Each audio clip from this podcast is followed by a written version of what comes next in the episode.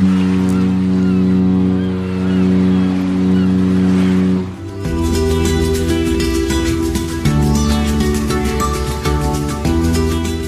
Tricks, der Kreuzfahrt-Podcast. Mit Franz Neumeier in München. Servus Franz. Hallo Jerome.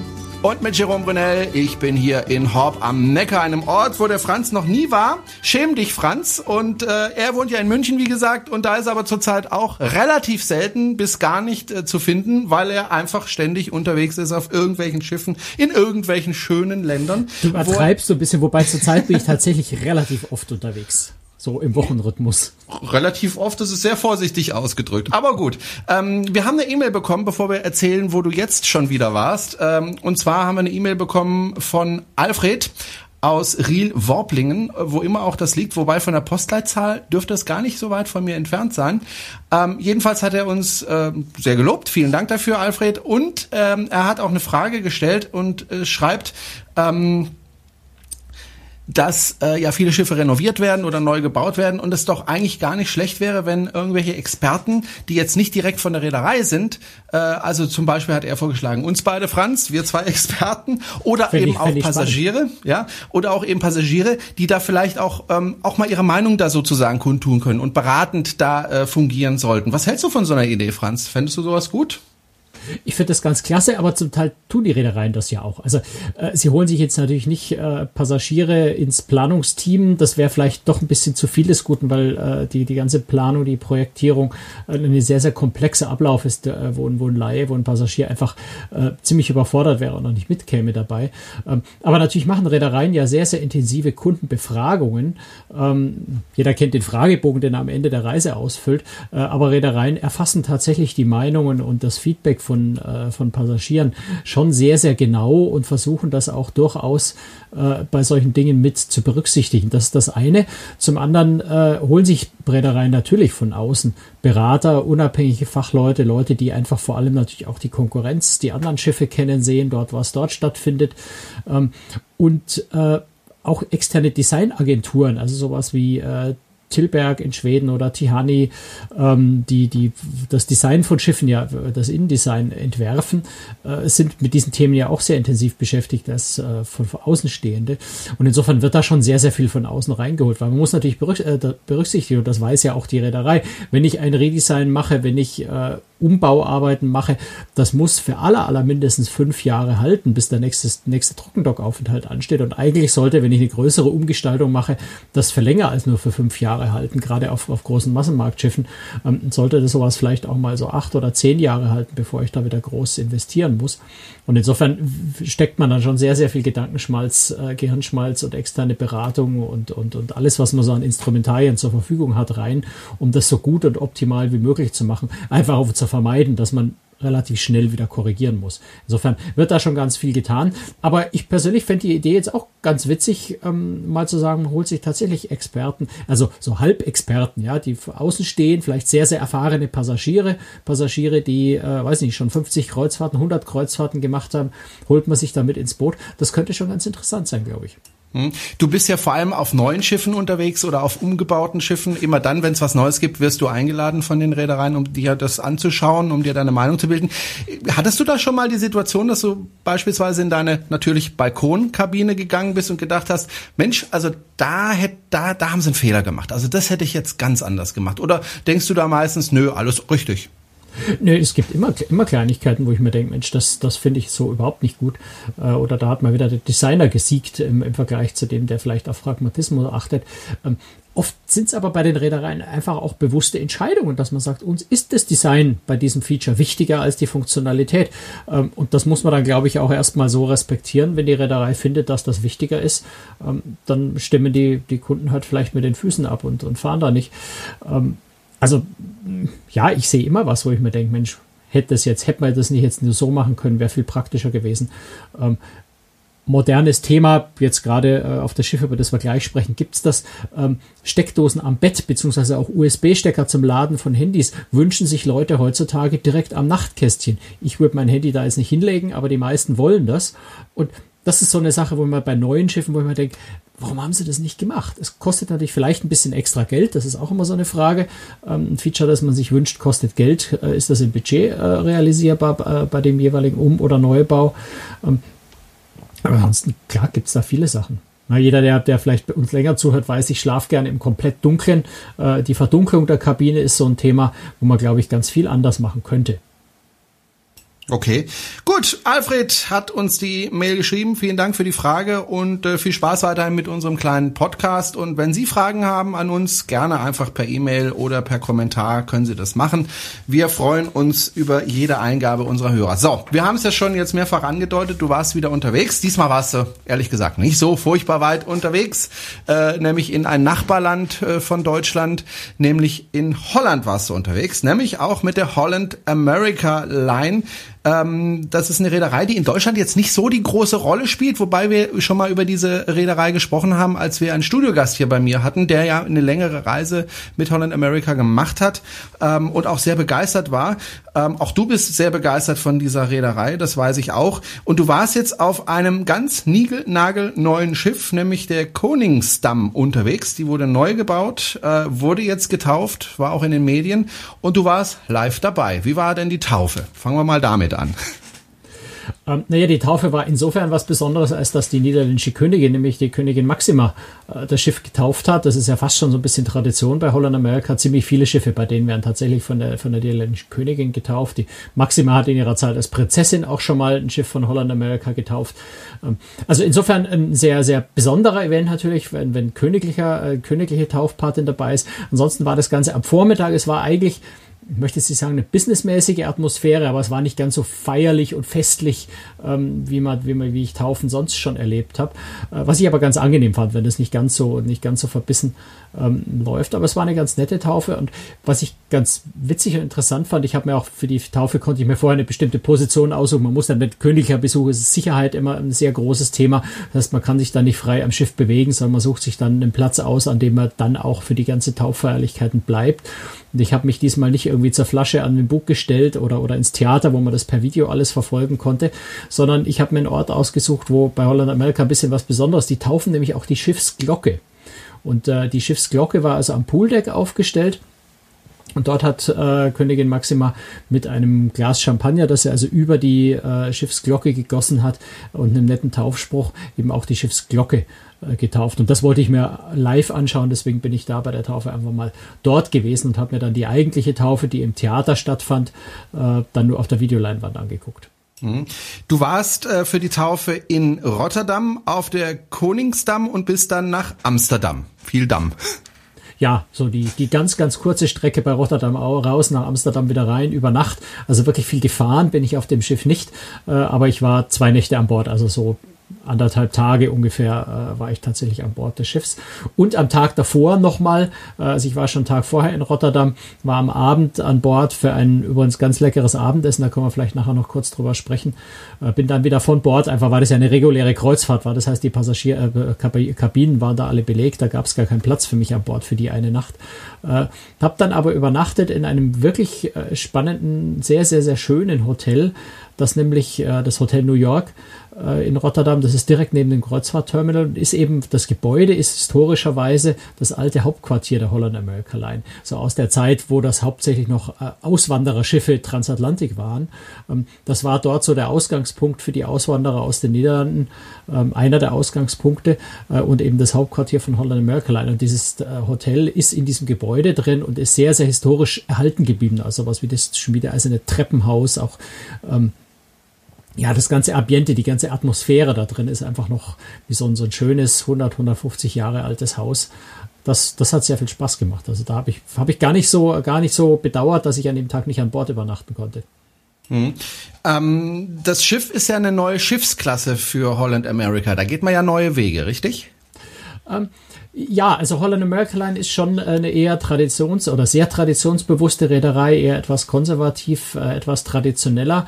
Deswegen hat man jetzt bei dem Schiff jetzt auch nicht den, den riesengroßen neuen Wurf gemacht. Also man hat nicht alles über den Haufen geworfen, alles vollkommen neu gemacht, sondern es sind schon sehr, sehr viele vertraute äh, Elemente da, die es auf den anderen Schiffen auch gibt. Aber es gibt eben auch natürlich Veränderungen, gerade wenn man eine neue Schiffsklasse einführt, verändert man ein paar Dinge haben wir vorhin in, der in der E-Mail, der Frage ja auch schon gehört, das Feedback von äh, Besuchern, äh, von, von, von Passagieren spielt da zum Teil eine Rolle.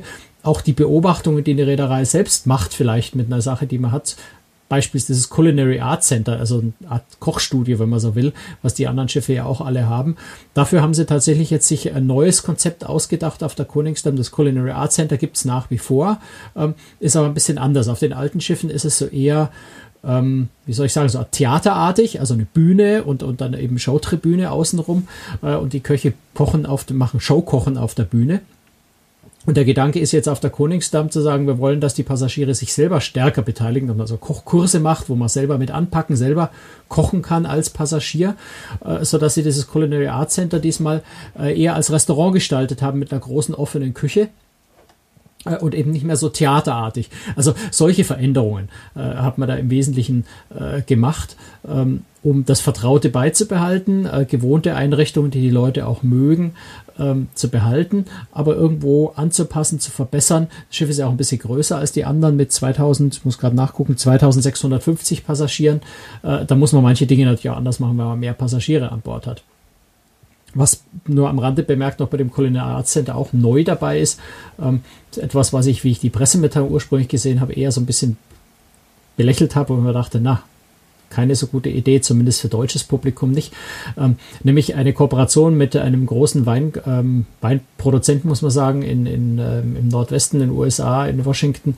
Ähm, ein, ein, es nennt sich Blend. Das heißt, du kannst dir dort deinen eigenen deine eigene Weinmischung zusammenstellen. Also Weinmischung klingt jetzt so, so, so äh, simpel. Also wenn man zum Beispiel an den Chianti in Italien denkt, äh, der ist ja auch aus verschiedenen Weinreben zusammengemischt. Dadurch entsteht dieser, dieser spezielle Wein.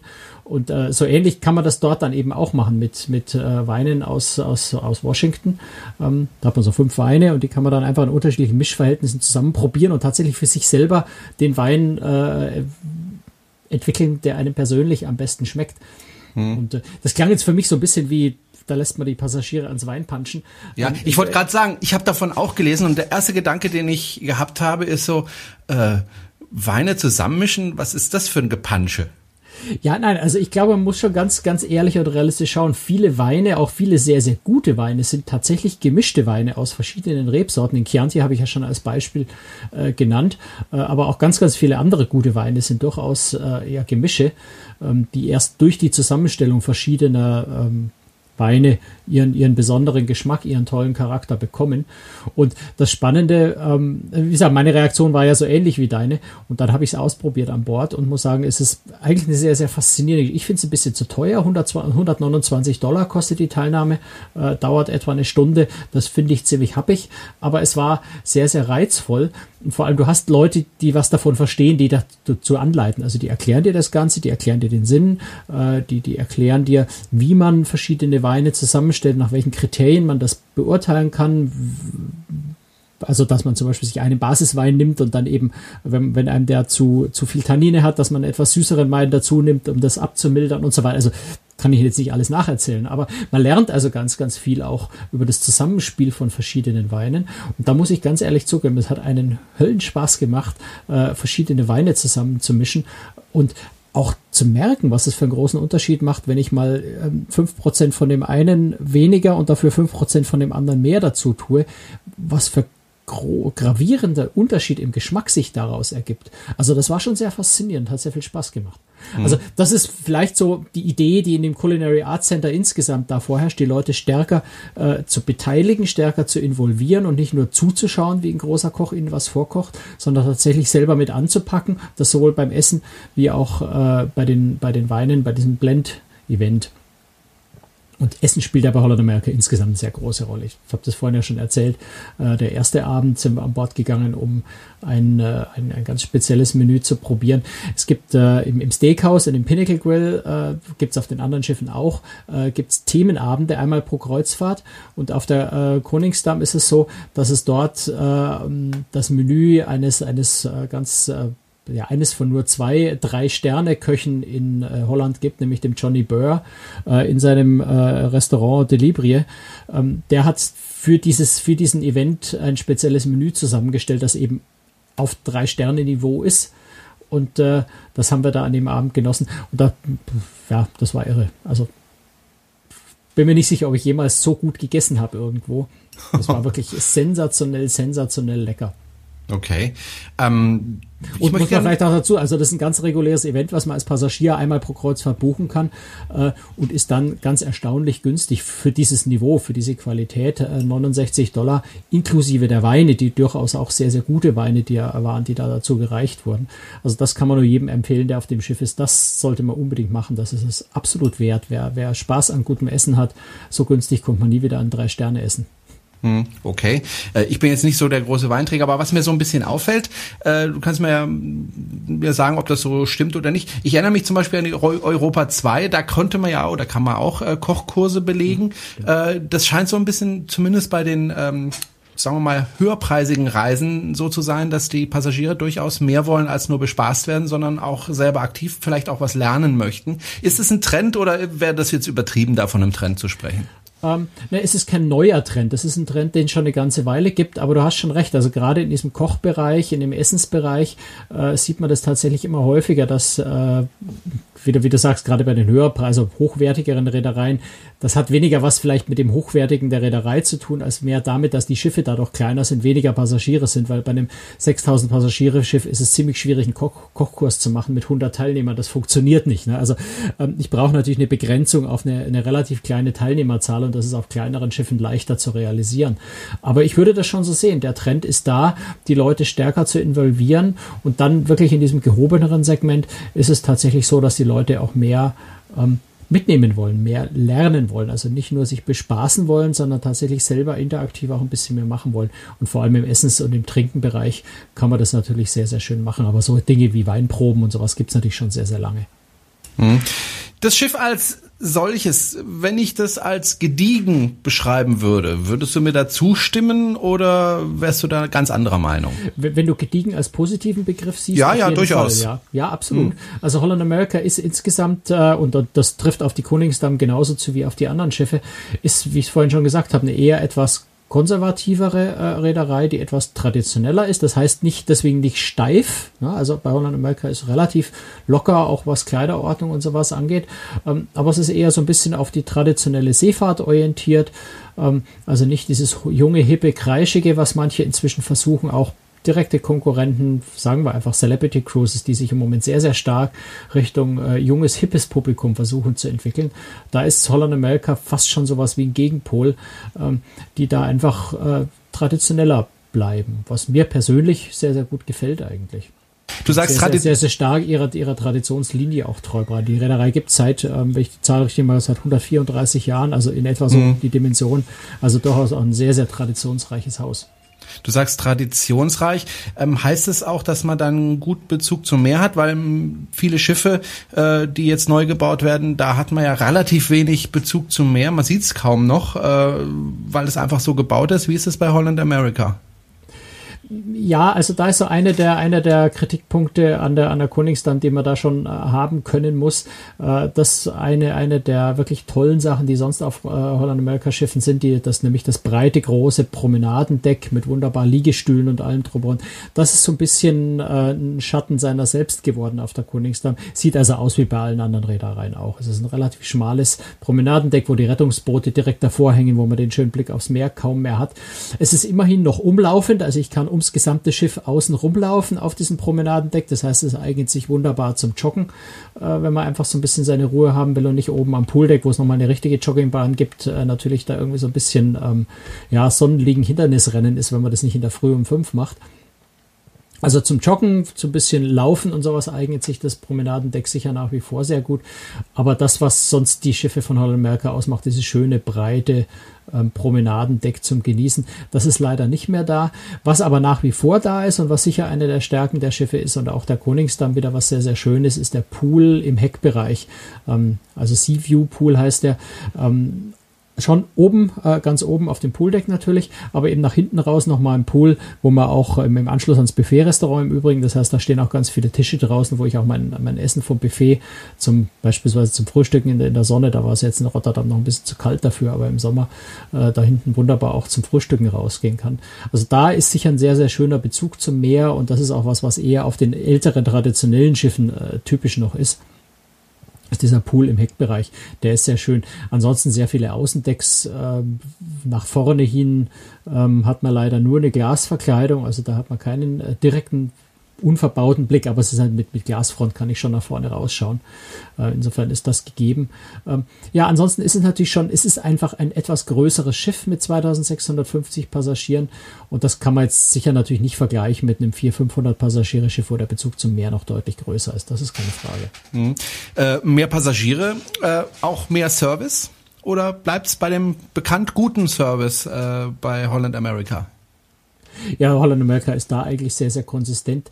Das Faszinierende, was mich, äh, was mich immer wieder äh, beeindruckt bei Holland America, ist die, die äh, unglaubliche Freundlichkeit und Offenheit und Aufgeschlossenheit der Crew. Also das wirkt alles nicht aufgesetzt, sondern das ist sehr, sehr ehrlich. Also selbst die, die, die Handwerker, die Hausmeister, die irgendwie mit denen immer wieder mal den Gängen begegnen, die irgendwo hinlaufen, um irgendwas zu reparieren, äh, wo, wo bei anderen Reedereien, die oft dann ja irgendwie einen einfach böse angucken und an einem vorbeirennen, selbst die grüßen einen bei Holland America freudig auf dem Gang.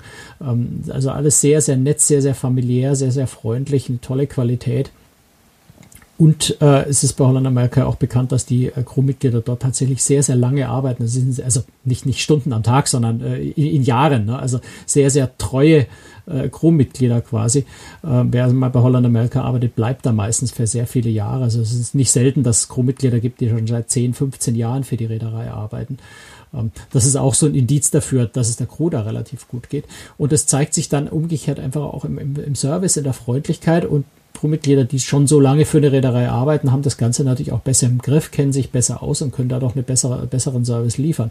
Insofern ist das immer was, was sehr, sehr angenehm ist, was mir persönlich sehr, sehr gut gefällt und wo man sich sehr wohlfühlen kann. Ähm, ist auch als Beispiel, ich bin im, im Großnest, äh, also diese, diese Aussichtslaunch äh, vorne oben, ähm, die es ja auf allen Schiffen gibt und Gott sei Dank auch auf der Koningsdamm wieder äh, bin ich gesessen mit meinem Laptop, habe ein bisschen gearbeitet. Ähm, da wirst du bei den meisten anderen Reedereien, wirst du von den Barstewards einfach so alle zehn Minuten bis Viertelstunde angesprochen, ob du nicht was trinken willst. Wollen sie nicht was trinken? Wollen sie einen Cocktail? Wollen sie noch einen Cocktail?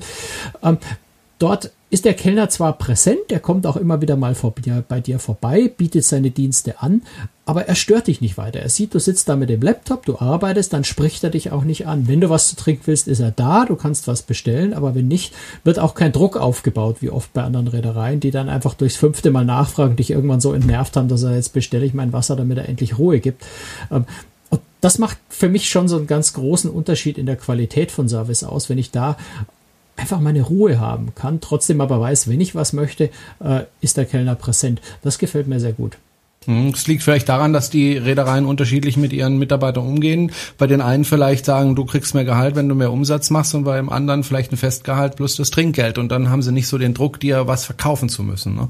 Ist das so bei Holland America, ja, dass die... Das, wie, wie die genaue Bezahlstruktur hm, äh, bei Holland Weißt du auch nicht, ne? weiß ich nicht. Die haben natürlich wie alle anderen Reedereien auch eine, eine, eine Trinkgeldempfehlung, die automatisch im äh, Bordkonto belastet. Also das sind eigentlich so die normalen Abläufe, die normalen Strukturen da auch. Ähm, es ist insgesamt, glaube ich, einfach der Druck auf die Mitarbeiter geringer. Ähm, und ich, am Ende, glaube ich, funktioniert es für die Reederei trotzdem, weil natürlich zufriedene Gäste dann auf der anderen Seite auch vielleicht am Abend wieder, weil sie, weil sie sich wohlfühlen, den Cocktail mehr trinken und das dann, was, was sie vielleicht ja. untertags oben nicht trinken, weil sie ihre Ruhe haben wollen, wieder ausgleicht. Insofern, glaube ich, ist es nicht zum Schaden der Reederei, zufriedene Passagiere zu haben, die sich nicht genervt fühlen.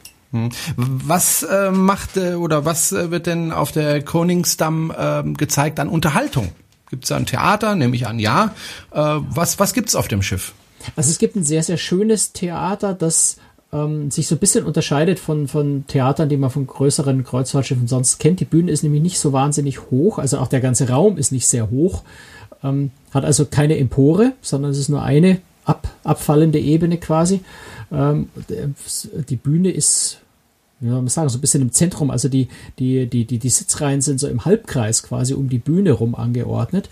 Und die wirkliche Besonderheit in dem Theater ist eine riesengroße Videoleinwand, die sich über 260 Grad quasi im Halbkreis äh, vorne ähm, auf der Bühne entlang äh, bis, bis seitlich in die, in die Zuschauerbereiche erstreckt.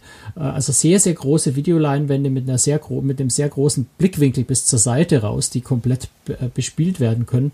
Also ein ganz interessantes Bühnensetup. Ich habe leider keine Show gesehen, weil dadurch, dass es so eine Sonderreise zur Taufe war, gab es tatsächlich keine große Show. Das, was ich gesehen habe, ist eine äh, BBC-Videoproduktion oder Filmproduktion, die speziell für das Schiff erstellt wurde, das äh, wunder wunderschöne Bilder aus den arktischen Regionen dieser Welt zeigt und auf der Bühne ein äh, Live-Orchester, also ein Streichorchester äh, live mit Musik diese Bilder begleitet. Ähm, da hat man so ein bisschen gesehen, wie diese riesengroßen Videoleinwände funktionieren. Und das ist schon ganz faszinierend, wenn du so eine große, so eine riesengroße Videofläche hast. Da kann man sich natürlich vorstellen, was man dann auch mit, mit äh, Produktionsshows, mit Musical-Shows oder sowas machen kann mit so einer riesengroßen Leinwand. Also das ist ganz interessant. Und ein, ein anderes ganz interessantes Konzept äh, hat Holland America das erste Mal da umgesetzt. Es nennt sich Music Walk. Es ist auf Deck, jetzt müsste ich lügen, Deck 2 oder 3, ich habe es nicht mehr genau im Kopf, ich glaube Deck 2. Ähm, eine, eine Abfolge von Bars und Show-Launches, wo am Abend ja, abwechselnd Live-Musik stattfindet. Also es ist die ähm, Lincoln Stage, äh, wo eher Streichmusik äh, stattfindet. Direkt gegenüber, äh, mit einer Bar, direkt gegenüber äh, ist das Billboard. Da stehen zwei, ähm, zwei Flügel, äh, wo also Musiker aktuelle, mehr oder weniger aktuelle Hits äh, zwei, äh, also vierhändig an zwei Klavieren quasi ähm, spielen, auch so mit Publikum, Wunsch, Publikum äh, beteilige und sowas. Ähm, wenn man ein Stück weiter geht, kommt man dann auch in die Queens Lounge. Die Queens Lounge äh, ist so auf zwei Ebenen, eine Art Showbühne und eine große Tanzfläche, wo am Abend vor allem eine Band spielt, die ich letztes Jahr, also ich bin mir ziemlich sicher, dass es dieselbe Band war, aber ich konnte es nicht genau klären, die ich letztes Jahr schon auf der Westerdam in Alaska gesehen habe, äh, nämlich der BB Kings Blues Club, äh, wo wie es der Name schon sagt, so im Stil von BB King ähm, Bluesmusik am Abend läuft, was richtig klasse ist. Also das hat mir auf, auf der Westerdam schon wahnsinnig gut gefallen und das ist sicher so einer der absoluten Highlights. Äh, die spielt dreimal am Abend jeweils, glaube eine Stunde oder eine Dreiviertelstunde und äh, was, was ich ganz witzig fand, ist, dass dann während der, der drei Tage, die ich ja insgesamt dann äh, an dem Abend dort war, äh, tatsächlich auch die gesamte Führungsriege von Holland America dort jeden Abend in dieser Bar war. Also auch denen scheint es persönlich ziemlich gut zu gefallen. Äh, dabei habe ich ja festgestellt, dass der, der CEO von Holland America Line, der, der, der Orlando Ashford, tatsächlich ein begnadeter Tänzer ist. Der war nämlich die ganze Zeit, also einen großen Teil der Zeit äh, tatsächlich mit auf der, auf der Tanzfläche auch. Also dieses, äh, das Konzept äh, finde ich ganz spannend, wenn du da einfach am Abend äh, durch diesen Music Walk, diesen Music Walk entlangläufst. Ähm, und je nach Tageszeit dann eben mal auf der einen, mal auf der anderen Bühne äh, die Musik spielt und das so im Laufe des Abends immer wieder mal durchwechselt. Du kannst dann, wenn du den ganzen Abend in dem Bereich verbringst, kannst du dich auch quasi von Bar zu Bar weiterziehen, immer dorthin, wo gerade Musik läuft. Oder du setzt dich so ein Stückchen abseits, dann ist es nicht so laut, dann kannst du dich unterhalten, hast die Musik noch im Hintergrund. Das finde ich ein ganz, äh, ganz witziges und ganz schönes Konzept eigentlich für Abendunterhaltung. Mhm. Du hast vorhin ja schon mal über das Essen gesprochen. Würde ich trotzdem gerne noch mal ganz kurz ansprechen, weil das war ja natürlich ein besonderes Essen. Äh, Holland America ist ja recht bekannt dafür, in kulinarisch ziemlich weit vorne zu, mitzuspielen, ne, Franz? Also auch in den normalen Restaurants. Ja, absolut. Also das ist sicher äh, gehobene Klasse. Ähm, was mir sehr viel Freude gemacht hat bei diesem äh, Drei-Sterne-Abendessen, von dem ich ja schon erzählt habe, äh, hatte ich das Glück, dass ich am, äh, am Tisch saß von Rudi Sodamin. Rudi Sodamin ist äh, der Chef des, des kulinarischen Beratungsgremiums von Holland, Holland America. Also wenn man so will, äh, der oberste Chefkoch von Holland America. Ähm, sicher einer der besten äh, Köche im Kreuzfahrtbereich, die es überhaupt gibt. Äh, insbesondere auch, weil er organisatorisch einfach sehr, sehr begabt ist. Er schafft es einfach fast flottenweit, ein sehr, sehr einheitliches, sehr hohes äh, Qualitätsniveau beim Essen zu schaffen. Ähm, und hat das einfach sehr, sehr gut im Griff. Das hat unheimlich viel Spaß gemacht, sich einen ganzen Abend lang mit dem Mann äh, zu unterhalten, mit dem ich auch schon, schon öfter mal gesprochen habe. Aber da äh, sind wir natürlich am, am Abendessen gemütlich zusammengesetzt. Das war ganz, ganz, ganz klasse. Habe ich dann auch mal kurz mit in die Küche genommen. Das habe ich auch noch nie erlebt. Die Küche im, im, im vollen Live-Echtbetrieb. Sonst, wenn man Küchenführung macht, ist man meistens außerhalb der Essenszeiten dort. Äh, das mal dieses Gewimmel und dieses Getümmel in der Küche im, im Echtbetrieb zu sehen, war ganz faszinierend. Ähm, aber äh, das, das Spannende ist, oder das Schöne bei Holland America ist, dass du äh, auch ein paar wirklich gute Spezialitätenrestaurants an Bord hast, die anders als bei der Konkurrenz recht günstig sind. Also du hast ein, ein asiatisches äh, Restaurant, was sicher so zu den besten gehört, was man asiatisch auf Kreuzfahrtschiffen essen kann, das Tamarind. Ähm, das kostet, habe ich tatsächlich irgendwie nicht mehr genau im Kopf. Äh, ich denke, es kostet 20 Dollar. Aber es können auch 30 Dollar sein. Ich bin mir jetzt ganz ehrlich nicht mehr sicher und habe im Moment auch nichts zum Nachschauen da. Ähm, ist aber sein Geld absolut wert, gerade wenn man vergleicht, was, was so Spezialitätenrestaurants auf dem Niveau bei anderen Reedereien kosten, die da gleich mal bei 49, bei 59 Dollar sind. Ähm, neu ist auf der ähm, Koningsdamm auch eine, eine, eine französische Fischbrasserie, das Sel de Mer. Ähm, da ist ausnahmsweise à la carte Preise, ähm, die jetzt nicht ganz so günstig sind. Allerdings ist das Essen wohl auch ganz, ganz hervorragend. Aber ich hatte keine Gelegenheit in der kurzen Zeit, das auch noch auszuprobieren. Ich glaube, da muss ich einfach mal wiederkommen und mal die ganze Reise mitmachen auf dem Schiff, um das auch noch auszuprobieren.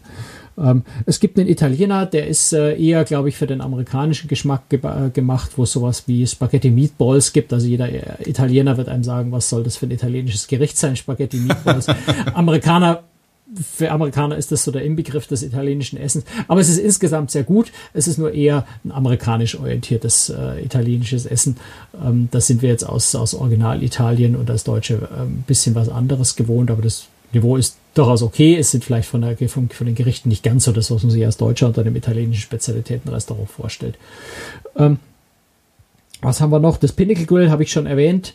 Äh, vor allem Steakhouse gibt aber auch sehr feinen Fisch. Ich habe an dem einen Abend habe ich ein Heilbutt auf einer ähm, Holzplanke äh, gebacken, gegessen, der schon auch wieder ganz, ganz lecker war. Hm. Da ist, also das, äh, zum, also wer, wer gerne gut isst, der ist sicher bei Holland America sehr gut aufgehoben. Und es sind vor allem die Spezialitätenrestaurants eben auch recht günstig. Ich habe es vorhin schon erwähnt, dass das Drei-Sterne-Menü inklusive äh, dem, dem Wein, wo es unter anderem zum Beispiel äh, Brunello de Montalcino, der jetzt nicht, nicht zu den billigsten Weinen gehört, äh, durchaus mit dabei ist, äh, für 69 Dollar. Das ist schon eine wirklich feine Sache, wo man bei anderen Reedereien bei niedrigerem Essensniveau äh, durchaus auch mal fast das Doppelte bezahlt. Insofern mhm. ähm, schon eine klasse Sache. Das Schiff ist ja mit dir an Bord nach Amsterdam gefahren und da hat sich die Reederei für diese Reise was ganz Besonderes ausgedacht in einem Museum, ne? Ja, nun nicht nur irgendein Museum, sondern es war das Reichsmuseum in Amsterdam. Es ist einer der, äh, einer der großartigen Bildergalerien, also unter anderem Bilder, also hauptsächlich Bildergalerien ähm, niederländischer Künstler. Ähm, das berühmteste ist die Nachtwa Nachtwache von Rembrandt, äh, die dort hängt. Äh, war auch ein ganz bekanntes Van Gogh Selbstporträt. Solche Dinge äh, hängen dort.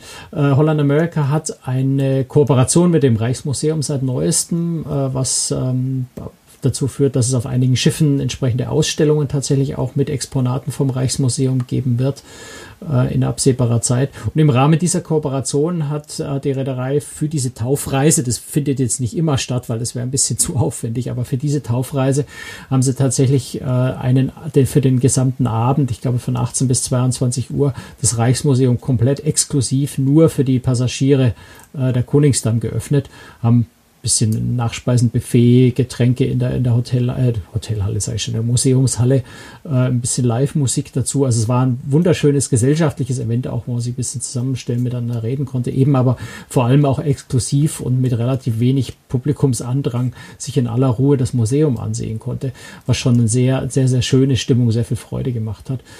Und äh, da kann man eigentlich nur jedem, der in Amsterdam ist, empfehlen, Reichsmuseum sollte man anschauen. Man sollte sich viel Zeit dafür nehmen. Es ist ein großes Museum. Man kann sich auch an einem Tag oder an einem halben Tag nicht alles anschauen. Schon weiß jeder, der schon mal in Bildergalerien war. Ähm, irgendwann nach dem hundertsten Bild kann man keine Bilder mehr sehen und, und, kann keins mehr vom anderen unterscheiden. Aber man kann so ein paar Highlights sich rauspicken. Und äh, Tipp vielleicht ist auch noch die, äh, ein, ein Raum mit historischen Schiffsmodellen. Sehr, sehr faszinierend äh, gemacht. Und äh, auch sehr viel chinesisches Porzellan zum Beispiel gibt es äh, in dem Reichsmuseum. also wirklich aus dem 15., 16. Jahrhundert. Ähm, sehr, sehr faszinierende Ausstellungsstücke, auch, auch ab, abseits der Gemälde, was natürlich aus der, aus der Kolonialzeit der Holländer stammt. Mhm. Also sehr empfehlenswertes Museum und gerade an dem Abend war es natürlich eine ganz besondere Atmosphäre da auch noch dazu, wenn man sich denkt, das ist dann einfach nur die Passagiere des Schiffs, äh, ist nochmal was ganz Besonderes gewesen. Ja, Museen am Abend oder in der Nacht sind eh was Besonderes. Das habe ich auch schon erlebt hier in Stuttgart äh, im Gottlieb Daimler Museum, wo ich mal mit meinem Chor aufgetreten bin damals. Ist aber auch schon wieder länger her. Aber ich erinnere mich noch gut daran, weil da gab es auch Essen und Trinken und äh, es ist einfach eine ganz besondere Atmosphäre. Gut, äh, letzte Frage äh, in Bezug auf das Schiff, auf die Koningsdamm. Ähm, dein Lieblingsort dort? Wahrscheinlich das Crow Nest, oder? Ja, das Großnest ist für mich absolut der Lieblingspunkt. Äh, Holland America hat da was, was ganz was Schönes geschafft. Das ist nämlich, äh, ja, es ist eine Aussichtslaunch. Das haben einige andere Reedereien auch, wobei da so ein bisschen der Trend äh, hingeht, das entweder exklusiv nur noch für Suitengäste freizugeben oder die Hälfte wegzuschneiden und noch teure Suiten einzubauen an diesen exklusiven Ort oder sowas. Holland America hält an diesem Raum fest, der jetzt bei, äh, bei America ganz vorne oben ist. Das heißt, mit dem wunderschönen Blick nach vorne mit ganz vielen, jetzt bei der Koningsdamm, ganz vielen unterschiedlichen Typen von Sesseln und Sofas und, und, und, und ähm, Liegeinseln und sowas. Also man kann sich da äh, ganz nach persönlichem Geschmack gemütlich und bequem machen.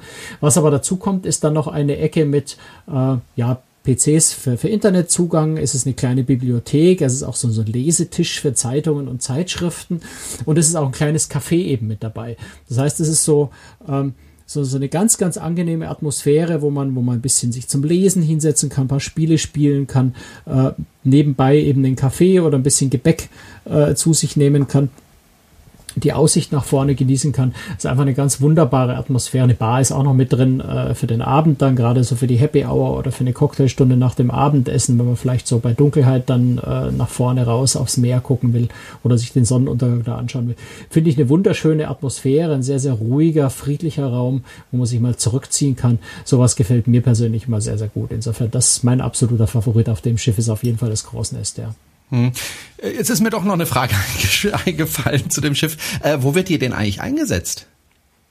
Das ist eine gute Frage. Sie fährt jetzt im Sommer ähm, Nordlandreisen ab Amsterdam. Amsterdam ist da der Basishafen und fährt im Winter dann, äh, ich weiß, dass er in die USA rüberfährt und ich kann jetzt einfach mal vermuten, dass er in der Karibik fährt, aber ich muss ehrlich zugeben, auswendig weiß ich das jetzt. Ja, aber irgendwo in der Karibik vermutlich, irgendwo da, wo es, wo es schön warm ist. Und selbstverständlich war das eine gute Frage. So, wie alle meine Fragen. Nur leider eine, die ich nur zur Hälfte beantworten konnte jetzt. Ähm, bevor wir uns äh, verabschieden, gehen wir mal noch ganz kurz zu einem ganz anderen Thema. Äh, von der Koningsdamm gehen wir nämlich zu TUI Cruises, zur Mein Schiff 5, die wird ja gerade gebaut. Wir, wir könnten auch noch ganz kurz bei Holland ja? bleiben, äh, nämlich okay. das, das, nächste Schiff, das baugleiche zu Koningsdamm, das ja ähm, nächstes Jahr, glaube ich, kommt. Ähm, mhm. Da haben, äh, wurde nämlich auf der Taufe auch der Name des Schiffs bekannt. Ah, okay. Wird nämlich äh, die New Statendam heißen. Die Statendam ist ein Schiff, was bei Holland America gerade äh, außer Dienst oder 2015 außer Dienst gegangen ist. Die alte Statendam ist nämlich auch nach P&O äh, zu P&O in Australien gegangen, äh, fährt dort jetzt als Pacific Eden.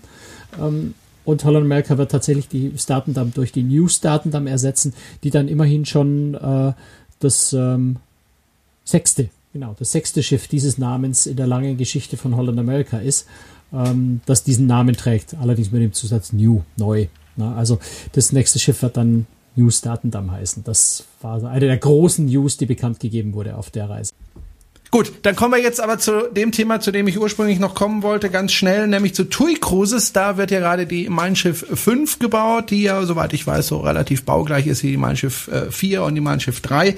Ähm, und da ist jetzt äh, bekannt gegeben worden, Franz, wer das, äh, wer die Taufe da übernimmt. Wir sind ja heute beim Thema Taufe sozusagen, nämlich Lena Meyer Landruth. Darüber habe ich mich ehrlich gesagt ein bisschen gefreut, weil ich die sehr sympathisch finde, Franz.